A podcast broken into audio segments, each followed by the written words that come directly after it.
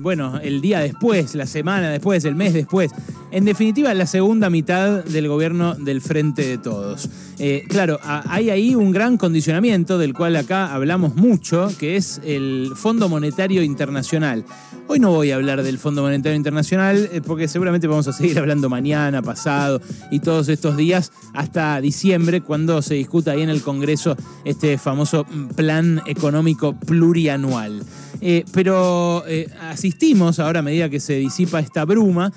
asistimos a un espectáculo disparatado. Están debatiendo quién ganó las elecciones. ¿Vieron?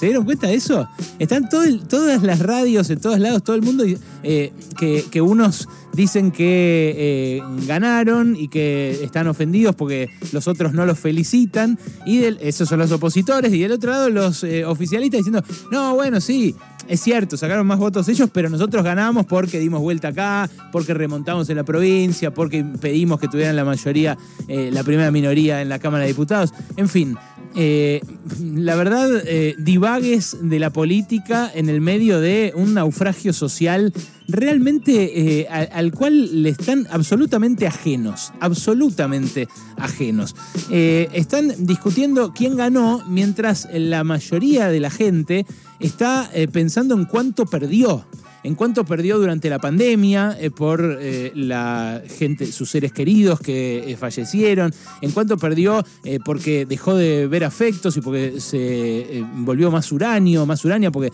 la pasó mal, porque sufrió.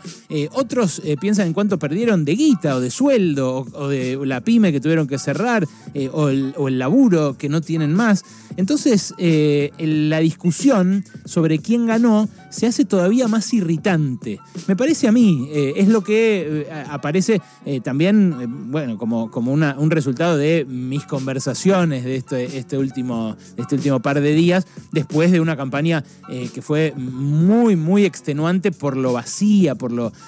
trucha, por lo chata, por lo falta de discusiones de fondo y de, y de debates en serio de los que me parece se merece nuestra democracia. Bueno, ganó la oposición, eso está claro. Eh, y si sumamos la ultraderecha, eh, gente como eh, el que entrevistamos ayer del partido de Miley, Carlos Maslatón, la, la, balanza del poder se inclinó muy hacia la derecha, porque ganó eh, el macrismo las elecciones, sacó más votos, ahora sí, de los que había sacado en 2019, no tantos más tampoco, no tantos más porque sacó 42 y pico y había sacado 40 en 2019,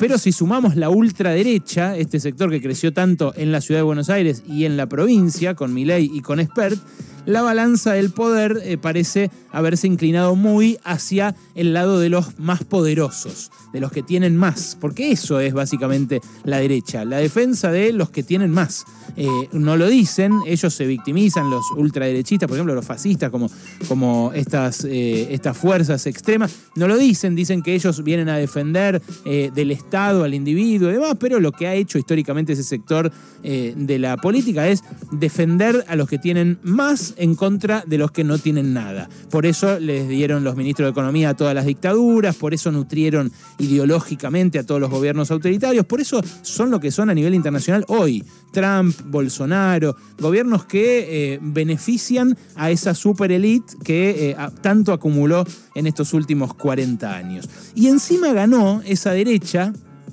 diciendo que hay que bajar los sueldos y sacar las indemnizaciones.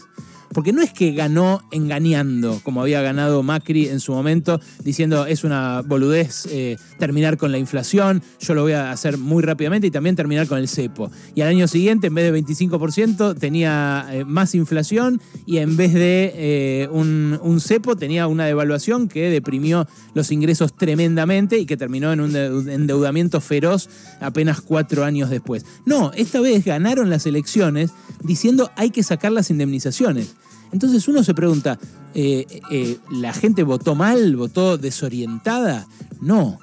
Ahí me parece que la respuesta que le está faltando al oficialismo es que la gente votó hastiada, hinchada las pelotas. Porque cuando eh, un candidato dice hay que bajar, hay que sacar la indemnización, yo tiendo a pensar, bueno, el empleado se va a defender, ni en pedo lo va a votar a ese candidato. Pero lo que pierdo de vista cuando pienso eso, o si me pongo a pensar como piensa el oficialismo, en que siempre el trabajador va a votar al peronismo, bueno, eh, en realidad el trabajador ya perdió ese derecho hay un grueso de empleados que están en negro, que están precarizados o que facturan o monotributean o, laburan de, un montón de formas que no son la relación de dependencia, que ya perdieron el derecho a la indemnización, que ya perdieron las paritarias, que ya perdieron los derechos tradicionales eh, de la época del peronismo. Entonces, esa, eh, ese discurso, esa oferta electoral, ya no le habla solamente al dueño de un negocito que quiere tener a su empleado trabajando por menos o que lo quiere echar sin pagarle ni dos mangos, ni los dos mangos que hoy representa pagarle dos o tres o cuatro sueldos a alguien que laburó en ese kiosco. Bueno, eh, eh, la verdad, ese discurso cala hondo por las promesas incumplidas del peronismo. Y el peronismo no se da cuenta, pero está transitando su peor elección unificado desde que volvió la democracia. Eh, y está pasando eso. Y a la vez los otros que dicen, no, che, yo gané, necesito que me felicite el otro, pierden de vista que sacaron muy poquitos más votos que en 2019 y que está muy fresca también la memoria de su fracaso, de cómo chocaron la economía cuando les tocó gobernar a ellos. Eh, es eh, un clima de época el que buscan instalar los poderosos, en el cual eh, se vienen años de severos recortes porque claro, eh, empieza a aparecer como un consenso que el Estado tiene que gastar menos, entonces que los jubilados tienen que ganar menos, que los eh, que reciben una asignación no tienen que recibirla, que los programas sociales están mal eh, porque le dan plata a gente que no trabaja. Se empieza a instalar eso como sentido común y sobre eso, el gobierno, en vez de pegar un volantazo y decir, no, yo voy a ir para allá porque de esta manera vamos a crecer y vamos a generar empleo, que es distinta, que es opuesta a la otra, lo que propone el gobierno es otra vez el acuerdo social, sentarse a la mesa y debatir eh, líneas comunes que necesariamente después de un cachetazo como el de estas elecciones van a estar más cerca de lo que quiere el Fondo Monetario y de lo que quiere la oposición que de lo que prometía originalmente el gobierno. Bueno, eh, es eh, un clima de época que para mí está disputado para mí no, está tan eh, seguro eso de que todos queremos que no haya más indemnización, que todos queremos que nuestro país sea más parecido a Perú o a Chile, eh, países donde los sueldos son bajitos, donde eh, las aspiraciones sociales están muy aplacadas, hasta que estalla, ¿no? Hasta que estalla como pasó en Chile con la gran rebelión callejera o como pasó en Perú con la elección de Pedro Castillo. Yo creo que esa, esa falta de voluntad de cambio, ese intento de ir a,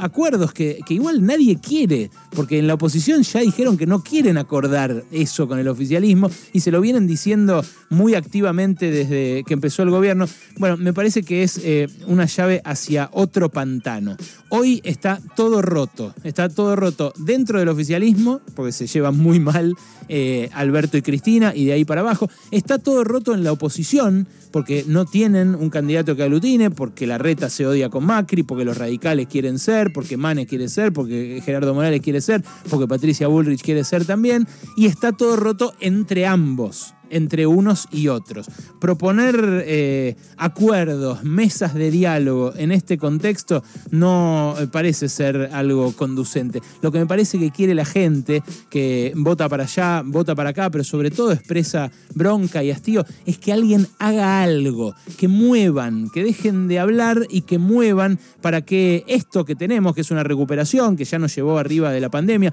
pero que todavía estamos abajo de 2017 y que todavía estamos más o menos en el de 2011, que se mueva de una vez y que salgamos con un horizonte de crecimiento que no tiene por qué ser acordado, que tiene que llevar adelante el que gobierna y después si gobierna otro, lo llevará para el otro lado.